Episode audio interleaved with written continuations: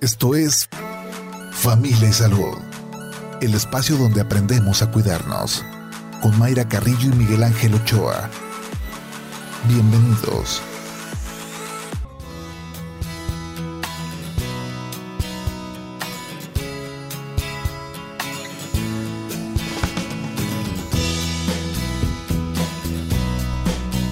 Hola, ¿qué tal? ¿Cómo está? Muy buenos días. Bienvenidos a Familia y Salud. Miércoles, mitad de semana, 2 de febrero del 2022, Día de la Candelaria. Y también acabo de escuchar que es cumpleaños de una persona que queremos mucho aquí en el sistema jalisciense Radio y Televisión y que seguramente usted también quiere mucho. Y ha seguido su trabajo aquí en radio y en televisión, por supuesto, de kiosco en kiosco, a don Cornelio García. Don Cornelio, que la pase muy bien, que tenga muchos muchos festejos, muchas felicitaciones en este día de los tamales. Llegó el día para degustar este platillo mexicano.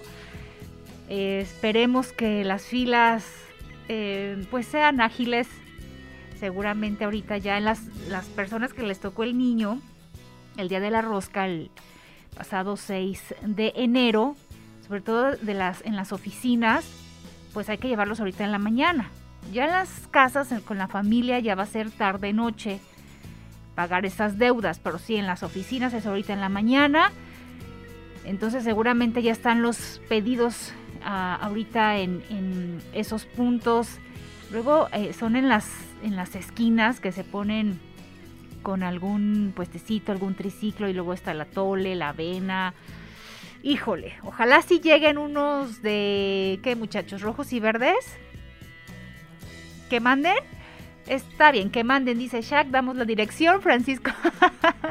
Francisco Rojas González, 155, esquina Avenida México.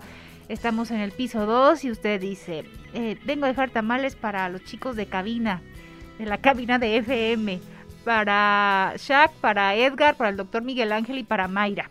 Y aquí se lo recibimos con mucho gusto. Mire, hasta pasé saliva por los tamales. Híjole, de veras.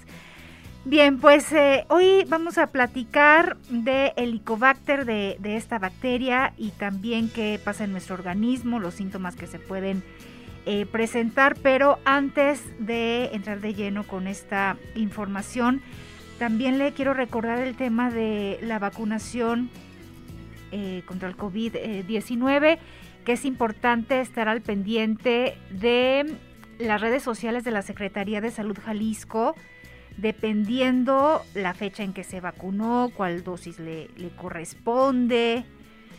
Em, hay que hacer la cita, recuerde que es importante ingresar sus datos, por ejemplo, a ver, personas que no cuenten con ninguna vacuna, mayores de 18 años y que residen en municipios del área metropolitana de Guadalajara, es el momento de comenzar con este esquema contra COVID-19. Citas disponibles este miércoles 2 de febrero a partir de las 8 de la mañana. O sea, ya puede ingresar a la plataforma para registrarse.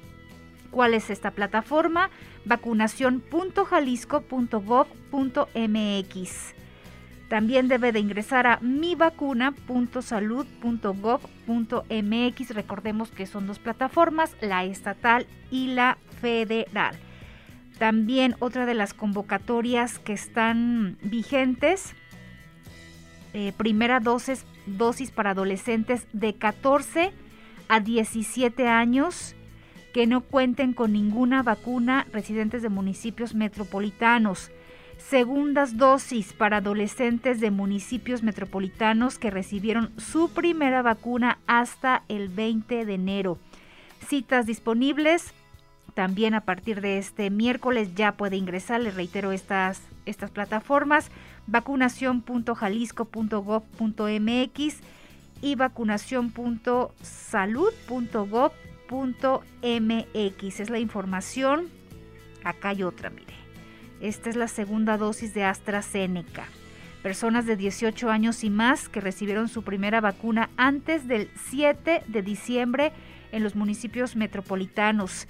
Citas disponibles en la plataforma estatal vacunación.jalisco.gov.mx. Todas estas convocatorias eh, están para eh, este miércoles a partir de, ya, a partir de las 8 de la mañana. Entonces que no se le pase eh, la fecha. Dosis de refuerzo contra COVID-19 para personas de 40 años en adelante. A ver, las personas de 40 años y más, hay que ingresar también a la plataforma. Dosis de refuerzo que recibieron su última vacuna hasta el 4 de septiembre. También este miércoles se abre esta convocatoria. Hay que checar entonces cuál le corresponde.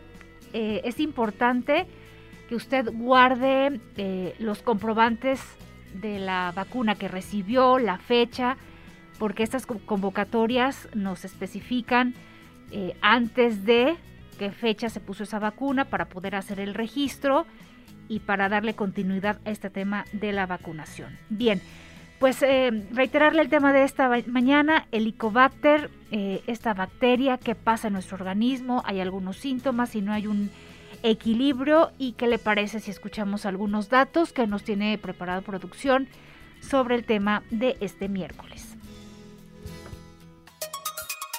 La infección por Helicobacter pylori se produce cuando la bacteria H. pylori infecta el estómago. Esto ocurre comúnmente en la infancia. La infección por Helicobacter pylori es una causa frecuente de las úlceras pépticas y puede estar presente en más de la mitad de la población mundial. La mayoría de las personas no se dan cuenta de que tienen una infección por Helicobacter pylori porque nunca se enferman. Si tienes signos y síntomas de una úlcera péptica, el médico probablemente te hará pruebas para detectar una infección por Helicobacter pylori. Si tienes una infección por Helicobacter pylori, puede tratarse con antibióticos. Cuando se manifiestan los signos y síntomas de la infección por Helicobacter pylori, estos comprenden los siguientes síntomas. Dolor frecuente o ardor en el abdomen, dolor abdominal más agudo con el estómago vacío, náuseas, pérdida del apetito, eructos frecuentes, hinchazón y pérdida de peso involuntaria, entre otras.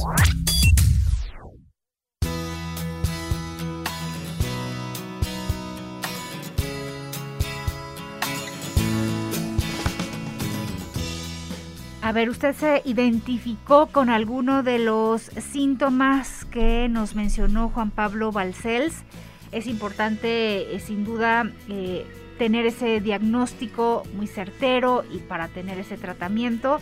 Así que lo invitamos a que se quede con nosotros esta mañana para escuchar la charla más adelante que tendremos con nuestro especialista para que nos explique esta bacteria y qué pasa en nuestro cuerpo al respecto. Doctor Miguel Ángel. ¿Cómo estás, Mayra? ¿Cómo está? ¿Encontró algún negocito changarrito de? Híjole, no, Mayra. ¿Qué vamos a hacer? Nos tocan a ti y a mí. Pues este. Nos vamos a hacer este rosca en lugar de tamales, les vamos a llevar. No. No, ya no, sé. Ya se, ya se hizo el pedido. Ah. Bueno, no. Es que sabe que no estaban aceptando pedidos. Ah. sí. Muy bien, eh, pues hay que ir a hacer cola. Sí, conforme vayan llegando y hasta organizamos el borlote. Sí, ya le, ya le asignamos esta tarea a Claudia Fernández. Claudia, Claudia, un saludo, gracias. Claudia, ánimo, ánimo. Sí, porque ella vive por la zona de Capilla de Jesús. Es por donde está el templo, sí, ¿verdad? Por federalismo ahí en medio. Ah, pues ahí es una zona de muchos tamales. Tamalera. zona tamalera. Zona tamalera. Entonces ah, dijimos, no, Claudia, pues te corresponde. Entonces yo creo que ahorita te corresponde, claro que los vamos a ah, no, sí, pagar nosotros que nos nosotros nos vamos a poner la del la del Puebla cómo se dice sí la, sí, la del Puebla la de Puebla sí, que se mochen que se mochen sí, muy se bien el chac. Pues vámonos a la pausa, doctor, ¿le parece? Me parece bien. Vámonos a la pausa con la invitación a que nos mande sus eh, mensajes preguntas, comentarios, sugerencias de tema a través del WhatsApp 33 26 47 9376. A cabina nos puede marcar al 33 30 30 53 26, terminación 28. 8 de la mañana con 14 minutos. Regresamos en un momento. 8 de la mañana con 22 minutos. Gracias que continúa con nosotros aquí en Familia y Salud. Recordando que podemos estar en contacto a través de mensajes vía WhatsApp 33 26 47 9376. A cabina también nos puede marcar al 33 30 30 53 26, terminación 28. Y estas molestias que pueden presentarse, doctor Miguel Ángel, em, pues sobre todo que náuseas, Pues es una, fíjate, desde una sensación de vacío, Mayra, Ujú. en el- la boca del estómago, que como le decimos Que comes y dices, ya comí, pero siento hambre. Sí, o sea, ¿Sí? sientes un vacío, ahí este es un agujero negro también, lo describen los pacientes de esa manera. Pues pueden ser síntomas de, de una de un problema gástrico con la presencia del Helicobacter, porque bueno, ya veremos que no siempre ahí está la presencia de este de este de esta bacteria que fue una bacteria eh, encontrada de una manera fortuita. ¿verdad? En donde no se esperaba encontrar nada y, y pasó el tiempo, dejaron la, la, este, eh, la caja de Petri ahí y se dieron cuenta que existía esta, esta bacteria y que tiene una correlación también con cáncer este, gástrico. Entonces por eso es importante saber si, si la tienes, ¿sí? si es la causa, porque este, si no se genera algo más crónico, ¿no? Y bueno, pues para hablar del tema tenemos el, el gusto de tener en la línea al doctor Gilberto Priego. Eh, él es gastroenter- cirujano, gastroenterólogo. Buenos días, doctor, ¿cómo estás? Hola, muy buenos días, bien, bendito sea Dios. Hola, buen día. Este, Oh. feliz año porque no nos No, habíamos este. No, no nos habíamos visto. Sí, Así es. Bueno, ni, escuchado. ni escuchado, ni visto, ni nada. Así es. Hola, Doc. Oye, pues estamos hablando de este, de esta este, enfermedad, pues de esta bacteria. Eh, el Helicobacter, yo les decía que fue una bacteria que fue des- de- bueno, descubierta de una manera fortuita, como la gran mayoría de los descubrimientos, donde ya no se esperaba que estuviera y apareció. Oye, este, ¿qué nos platicas de ella? Normalmente, ¿dónde está y por qué causa tanta bronca? Bueno, primero hay que entender que el estómago produce el ácido más potente de los ácidos conocidos. Entonces, eh, para que nos demos una idea, la, la titularidad del pH neutro es de 7.5 y lo alcalino sería hacia arriba, que sería 14, que sería la sosa cáustica. Y hacia abajo el ácido sulfúrico que sería cero. Bueno, el ácido gástrico es una titularidad de cero, es lo más ácido que hay, capaz de matar cualquier bicho, tepocata, culebra, víbora, tarántula, araña que se quiera meter a nuestro estómago. Entonces, bajo ese contexto de protección que tenemos con el ácido, que además nos ayuda para hacer la primera digestión, pues es muy difícil que las bacterias sobrevivan a ese medio ácido. Ok. Entonces, no cualquier bacteria puede hacer lo que hace el Helicobacter pylori, porque normalmente se mueren. Entonces, el Helicobacter pylori es la única bacteria que es capaz de sobrevivir al medio ácido del estómago y colonizar el estómago. No hay ninguna otra bacteria que logre hacer la proeza que hace esta bacteria. Por lo tanto, la verdad merece nuestro respeto. Pues sí, un aguante, pero del bueno. Así es. Ahora, Entonces, normalmente el Helicobacter está en intestino delgado. No, no está en el intestino delgado, está exclusivamente en el estómago. Ok. Ok, ujú. está en el estómago y es una bacteria que históricamente se cree que surgió de América porque el, el de las autopsias que se le han hecho a momias mientras que no hay ni en Europa ni en Medio Oriente ni en eh, Egipto ni nada aquí en América en Perú en un cementerio que se momificó los peruanos que enterraban a sus A sus a sus personas muertitos. esos, sí. se momificaron y a una momia le hicieron autopsia y encontraron la presencia ahí del Helicobacter pylori y es la más antigua de la presencia de una bacteria históricamente hablando más antigua que hay en el mundo. Entonces se cree que el Helicobacter pylori es originaria de aquí de América. Hoy ya colonizó todo el mundo. Ujú. Ok. En México se calcula que el 80, 75-80% de la población tenemos Helicobacter pylori. Me Ah. incluyo porque no me he hecho exámenes, pero pues yo creo que la gran mayoría debemos de pensar que tenemos esta bacteria. Sí, la gran mayoría. ¿Y desde niños? Desde niños adquirimos esta bacteria con agua contaminada y ya eh, se hace una como un toma y daca con mi cuerpo, mi cuerpo la tolera, se adaptan y la deja que esté ahí, no la puede atacar tan fácilmente, entonces la tolera. Ok. La tolera. ¿Cómo, cómo es esto de que, de que no la, no, la, la deja pues que esté ahí? Fíjense bien, el Helicobacter pylori cuando llega la contaminación con agua, con, sobre todo agua contaminada, se anida en la boca y ahí se reproduce y le gusta mucho uno de los desechos de nuestras células que se elimina por riñón, que es la urea. Okay. Recordemos que la, la urea y la creatinina se eliminan por riñón. Bueno, esta urea el Helicobacter pylori se la come, se la come.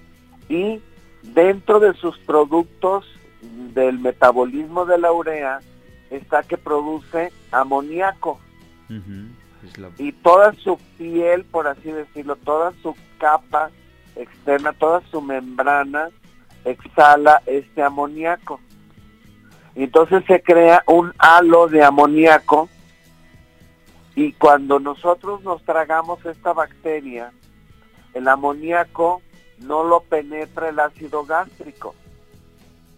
Lo empieza a degradar poco a poco y la bacteria se va metiendo para cruzar la barrera de ácido gástrico y tiene unos como hilos, como unos flagelos, bueno, el nombre correcto es los flagelos, pero imaginémonos como, como unos hilos con gancho que agarran la mucosa del estómago y se atraen hacia ella cruzando la barrera de ácido de nuestro estómago y llegando a la mucosa. Okay. Si recordamos cómo es la función de nuestro estómago que produce ácido clorhídrico, pero también produce un moco protector para que el ácido clorhídrico no queme al mismo estómago, podemos entender que las capas serían ácido clorhídrico, moco y luego la mucosa del estómago. Ah, bueno, con este amoníaco se protege del ácido clorhídrico y en esa forma cruza la capa de moco, la de capa de ácido gástrico y cuando llega el moco ya se siente salvada porque ya no hay forma de que se destruya nuestro organismo y llega la mucosa pero no se mete adentro de nuestro cuerpo. Se mantiene Imagínense es como llegar a un restaurante y en lugar de meterte tú a la cocina a querer dirigir y hacer que hagan el, el, salmón a la, la, que tú quieras y que las langostas y que demás, tú llegas y te sientas y pides que te sirvan. Y entonces te empiezas a comer lo que te está dando el restaurante. Bueno, pues igual hace la bacteria, se queda en la superficie de la mucosa y en esa forma se está comiendo a las células, pero no se mete adentro del organismo, no anda en la circulación sanguínea como para que nuestro sistema inmunológico la detecte y crea eh, anticuerpos muy eficaces que van y la matan. No la pueden casi acabar porque no está dentro del organismo, está por fuera. Y en esa forma persiste durante muchos años. Claro. Ahora, Doc, entonces esta, esta bacteria se, se controla, bueno, hace ese halo que de hecho es la base por la, de una de, los, de las técnicas diagnósticas, ¿no? La bacteria se formalizó eh, en la década del siglo pasado, en la década de los 90, eh, por fin se demostró que sí era capaz de causar enfermedad, porque si tú recuerdas, antes pues era que las úlceras, las gastritis, eran exclusivamente, se le echaba la culpa al estrés. Nada más. No había otra génesis conocida más que la preocupación, la angustia, el temor, la ira, el manejo de emociones que producían a través del nervio vago, del nervio que va y estimula la producción de ácido en nuestro estómago, eh, eh, la producción de ácido que llegaba el momento en que carcomía el, moco protector de nosotros y en esa forma producía las úlceras y demás.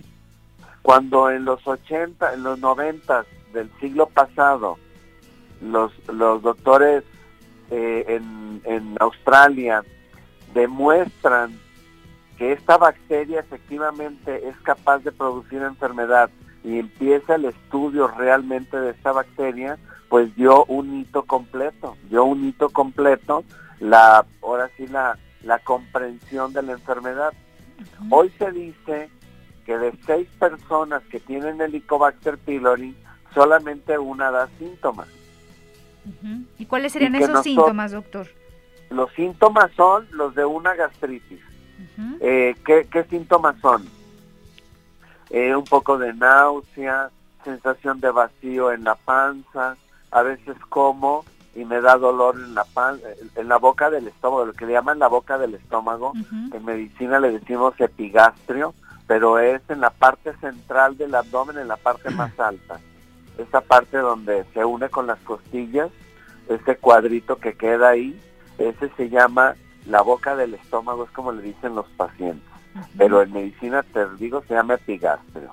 El dolor epigástrico es como una sensación de ardor, de vacío, de dolor urente. A veces aparece después de comer, en otras ocasiones por el ayuno, sensación de náusea, sensación de que, de que desayuné, por así decirlo, no sé, huevos con tocino. Desayuné huevos con tocino. Y de esos huevos con tocino que se supone que los digieres a las dos horas.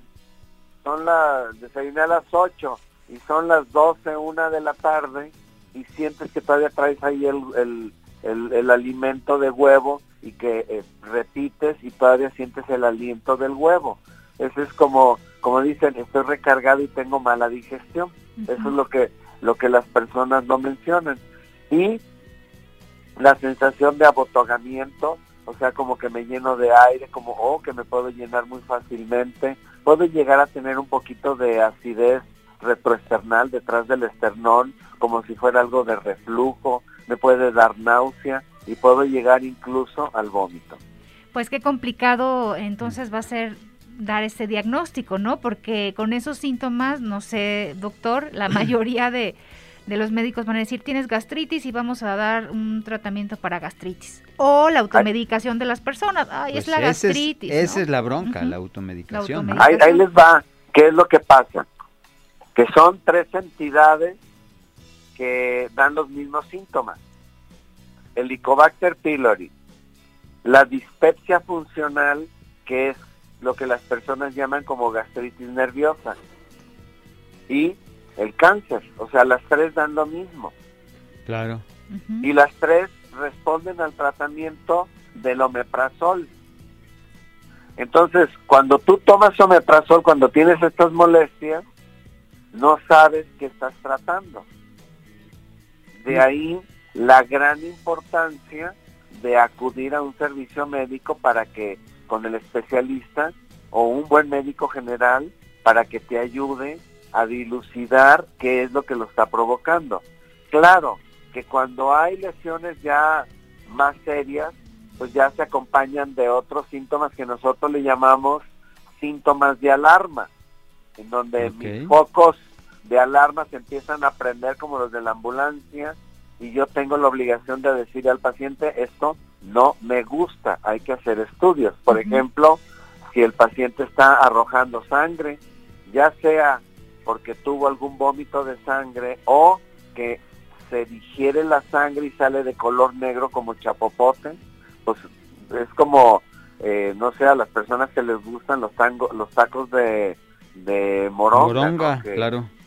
Que, que, que es negra porque ya está medio cocida y ya está un poco digerida que se hace negra, bueno, pues igual ocurre cuando nosotros tenemos sangrado en el estómago, va pasando por el tubo digestivo y va haciendo como una digestión la sangre, cuando se elimina por excremento, está negra, no café oscura, oscura, porque luego es que estoy evacuando negro, me dicen.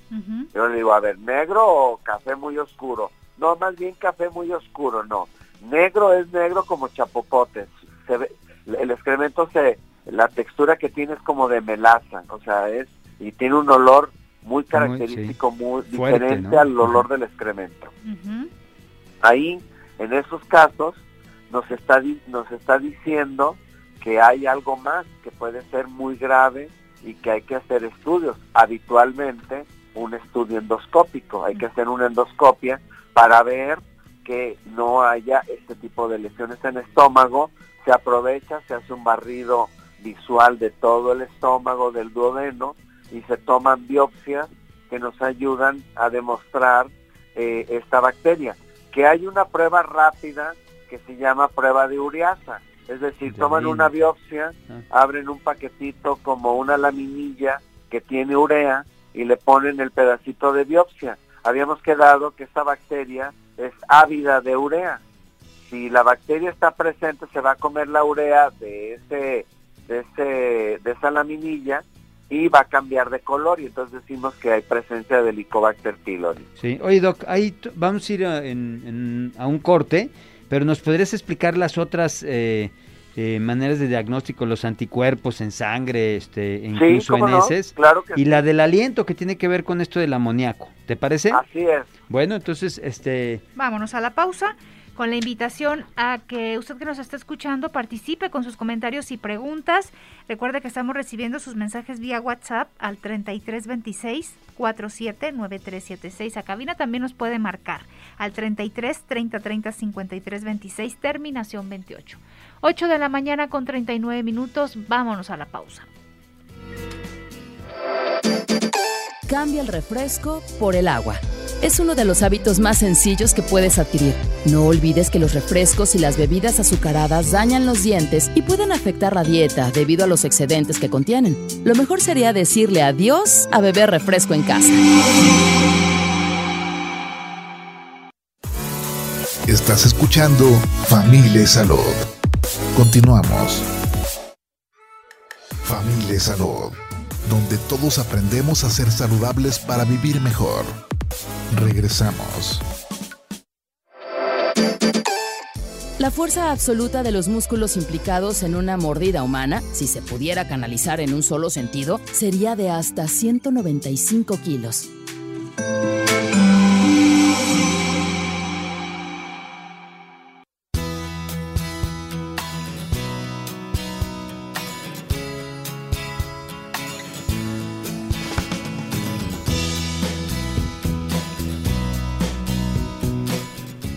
De la mañana con 44 minutos. Gracias que continúa con nosotros aquí en Familia y Salud a través de Jalisco Radio, transmitiendo desde el piso 2 del Sistema Jalisciense de Radio y Televisión. Estamos en Francisco Rojas González, 155, esquina Avenida México.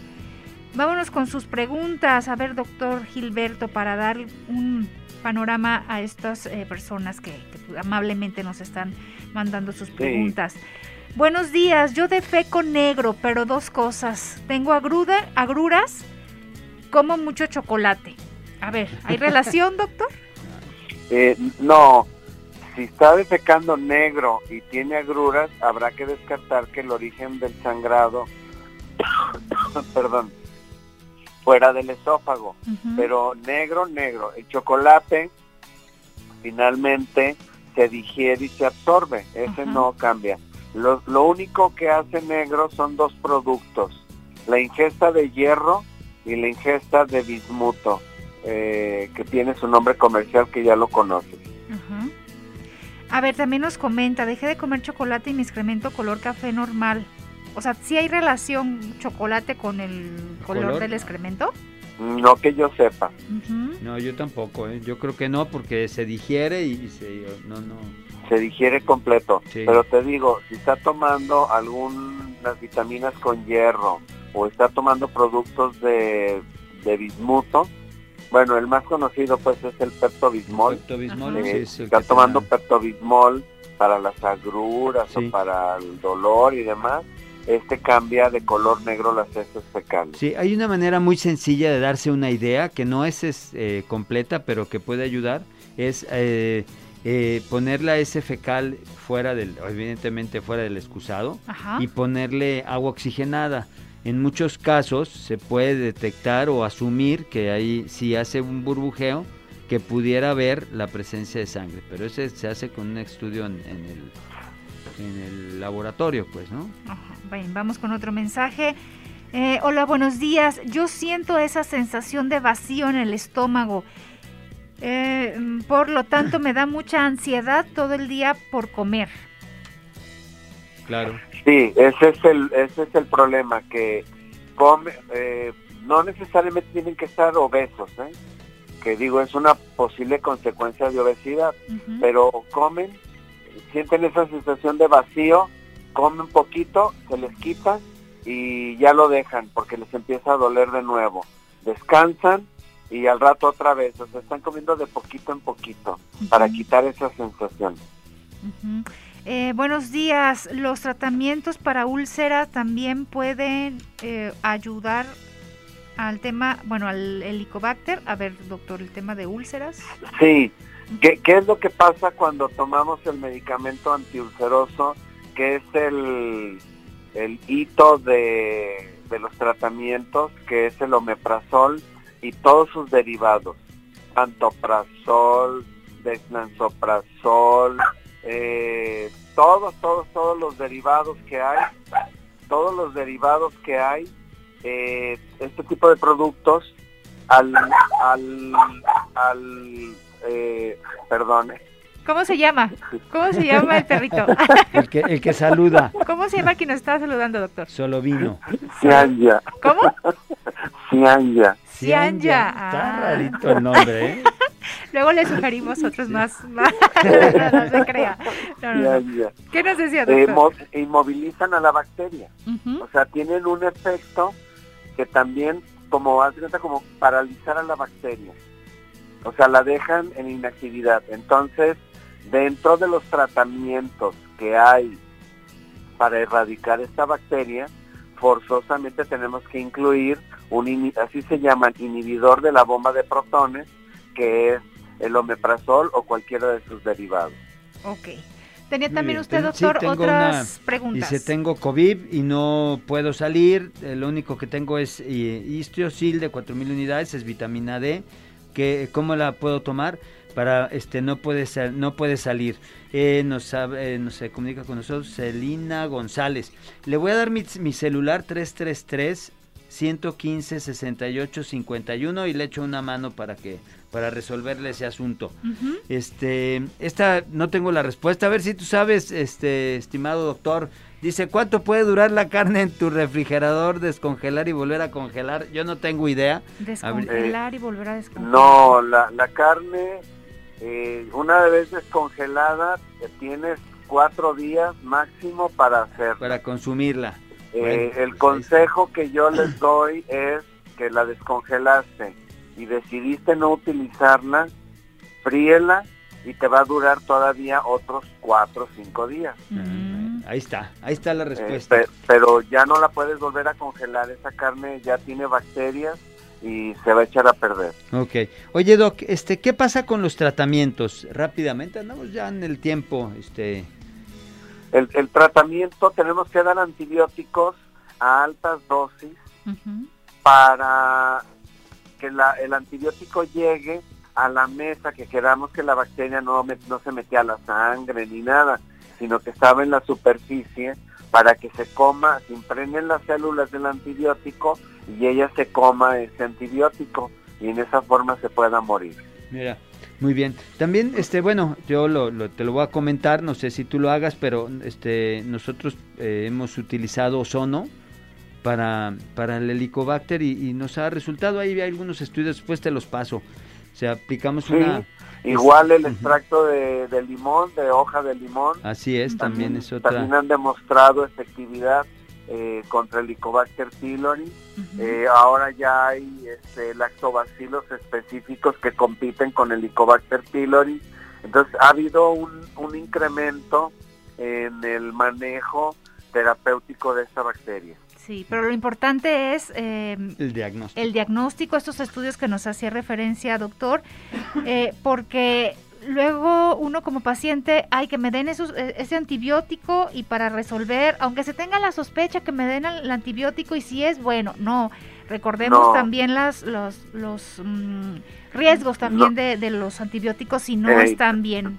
no, de hecho, el, eh, no se le da, de seis personas una tiene síntomas, a esa se le da. Ni siquiera al cónyuge se le da, o sea, ni siquiera, no está indicado darle si no tiene síntomas. Si tiene síntomas, investiga. Eso sí, cuando buscas y encuentras, pues tienes que pagar las consecuencias, que es dar el tratamiento antimicrobiano. Muy bien. Oye, eh, la, la, prueba más eficaz para diagnosticar el Helicobacter pylori eh, es la biopsia. Es decir, se hace el estudio endoscópico, se toma la biopsia y el patólogo nos reporta presencia de bacilos eh, de, Helicobacter pylori. Pero si no hacemos un estudio invasivo, la prueba de aliento es una prueba súper recontra sofisticada. O sea, nuestro, nuestro ingenio como ser humano, aquí está demostrado en esta prueba, miren. Se les da una cápsula de urea, es decir, el paciente toma una cápsula de urea. Esa urea llega al estómago y quedamos que la bacteria es ávida de urea, le encanta la urea, dice, mmm, me demandaron mi platillo predilecto y se lo empieza a comer. Y dentro de los metabolitos de esta urea está el carbono. Bueno, esta urea que le estamos dando lleva carbono que emite una señal, emite como un Entonces, la bacteria en su, en su metabolismo de degradación de esta urea se produce, se produce este carbono que es captado por nuestro organismo y lo elimina la célula al... Ah, se, nos, cortó, la llamada. Bueno, este lo elimina y entonces se capta en el aliento y es así como se hace este esta prueba para la detección de, del Helicobacter. Este, pues ya se, se nos este, cortó el teléfono del, del doctor, digo, la llamada. Pero su, bueno, ahorita checamos su, su este número telefónico. También si usted requiere alguna consulta con él es importante. Recuerde les, puedo dar el, teléfono de sí sí sí a ver doctor. El teléfono del doctor Priego es 33 36 15 75 19 o eh, 33 36 15 75 19 por si lo quieren contactar a él, que bueno, desgraciadamente se le se nos cortó, pero bueno, ese, ese, ese es el tema, este un poquito del ozono, este ponemos una sondita vía nasal y aplicamos ozono local o bien también lo que estamos haciendo es la posibilidad de, de la ingesta de eh, hay un estudio cubano muy interesante también al respecto de la aplicación de, o la administración de cápsulas que, tiene, que contienen aceite ozonificado, el cual el paciente se lo, este, eh, lo ingiere y se logró hasta un 96% de la, de la cicatrización, incluso de las lesiones por helicobacter. Bien, pues a checar a su doctor, por favor. No, em, no hay que caer en este tema de la automedicación, que puede ser muy frecuente con estos síntomas que nos, es muy frecuente que nos, que nos comentaba el doctor Tego. Bien, pues vámonos, doctor. Vámonos, a tele. A tele y llegaron los tamales. Sí, van a ah. llegar los tamales. Me comunican que sí van a llegar los tamales. Chicos, ahorita les. Ahorita, nos, mochamos, con, con Edgar y con Chuck. Muchas gracias. Muchachos, para que desayunen ligero, eh. Sí, denle espacio. Denle espacio. No, aunque no, aunque no. Entre porque. Dadas hasta patadas. Vámonos pues eh, a tele. Los esperamos en unos minutitos en Jalisco TV en el 17.1. Que la pasen bien. Bye. Hasta luego, primero Dios. Esto fue Familia y Salud. El espacio donde aprendemos a cuidarnos. Una producción de Mayra Carrillo y Miguel Ángel Ochoa para Jalisco Radio. Te esperamos en nuestra siguiente emisión, en punto de las 8 de la mañana, aquí en el 96.3 FM, JB Jalisco Radio. Hasta entonces.